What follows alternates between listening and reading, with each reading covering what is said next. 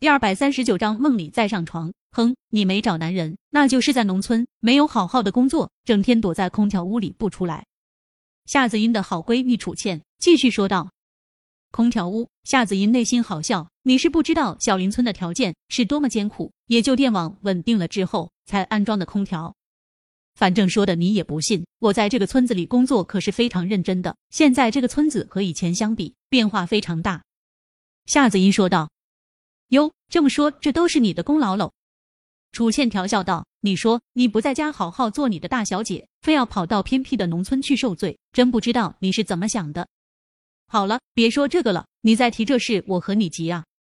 夏子音看着林若风一眼，他不想让林若风知道他的身世，他的过去。听着夏子音和她好闺蜜在那里聊天，林若风心中一动，看来夏子音的身份果然不一般。当初遇到夏子音时，他从夏子音的气质上就能判断出来。只不过夏子音从来没有主动说过她的过去，而且有时候提到她的身份时，她也只是轻描淡写的敷衍过去。女人的聊天内容真是千奇百怪。林若风躺在那里，就听到夏子音和楚倩从化妆品聊到韩剧，从韩剧聊到美食，从美食聊到健身、塑性，真是五花八门、乱七八糟，而且思维跳跃性非常强。也许他们觉得很感兴趣，但是林若风却是昏昏欲睡。再加上夏子音的床真的很软，而且也很香，林若风竟然不自不觉中睡着了。这边夏子音和他说好了，要一不小心的出现在镜头中的，结果聊了这么久，林若风竟然毫无动静。夏子音扭头看了一眼，顿时无语，这个混蛋竟然睡着了，怪不得一直没有动静呢。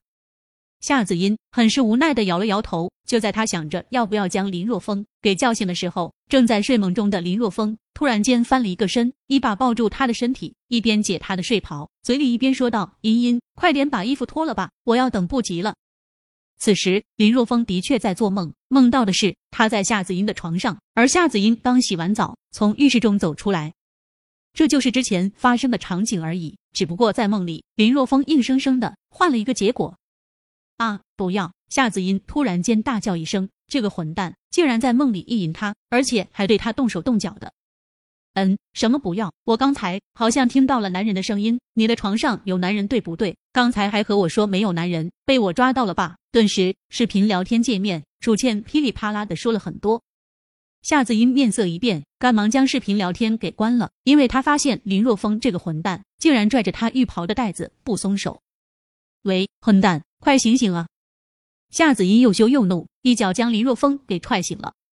发生了什么事情？林若风被踹醒后，揉了揉双眼，迷迷糊糊的问道：“你个混蛋，你说刚才是不是在做梦？”夏子音杀气腾腾的盯着林若风，银牙紧咬，在梦里你在干什么？这林若风懵逼，有些清醒了，想到梦中竟然要和夏子音 up 了，这种事情竟然被夏子音抓了个正着，太他妈的丢人了！啊有木有？那个我我林若风颇为尴尬的挠了挠头，话锋一转，问道：“你你和好闺蜜聊天结束了？你别岔开话题，我就问你，你梦中在干什么？”夏子音不为所动，依旧逼问林若风。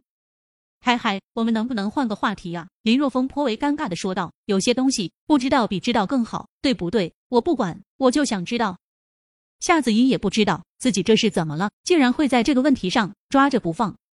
呃，那个，既然你想知道的话，那我就告诉你。林若风也是豁出去了，说道：“我刚才做梦，梦到梦到你要和我上床了。你你这个混蛋，禽兽色胚！虽然已经猜到了，但是这话。”从林若风嘴里说出来，夏子音还是又羞又怒。就在他快要爆发的时候，门外突然间传来了秦诗韵的敲门声：“子音姐，怎么了？你房间怎么这么吵啊？”夏子音的动作顿时僵住了，他竟然把隔壁的秦诗韵给忘了。完蛋了，完蛋了！我我在看电视。夏子音一边慌慌张张的开口，一边去找电视调控器。哦，那我也进来看一会好不好？夏子音的声音在门外响起。我刚才都睡了，你这边声音太大了，然后就醒了，现在也睡不着了。啊，好，你你等一下，我给你开门啊。夏子音赶忙打开电视，随便找了一个台，然后催促林若风：“快，你赶快躲起来啊！躲？你让我向哪里躲啊？”林若风也无语，这要是被秦诗韵看到了，就算有一百张嘴，也解释不清楚啊。衣柜，快躲到衣柜里吧！关键时刻，夏子音想到了衣柜，于是不由分说的将林若风推向衣柜。现在也没别的地方可以躲藏，林若风无奈之下只能钻进衣柜。我去，刚钻进衣柜，林若风就被眼前五颜六色的衣服晃花了眼，而且很多衣服他都没有见夏子音穿过。这些衣服这么好看，怎么从来没见你穿过啊？林若风问道。你少废话，赶快进去。夏子音催促道：“这些衣服在小林村穿不太合适。”将林若风硬塞进衣柜中后，夏子音这才走过去开门。小林村穿不合适，林若风眨了眨眼睛，这才明白夏子音的意思。的确，小林村的村长淳朴，而且非常保守。他衣柜里的这些衣服有些太过前卫，估计小林村的村民接受不了。他毕竟是村支书，是村干部，在穿衣风格上自然要收敛一些。而且穿太过前卫的衣服会让保守的村民觉得不正经。想到这里，林若风摇了摇头，看来夏子英和秦诗韵在小林村还真是牺牲了不少。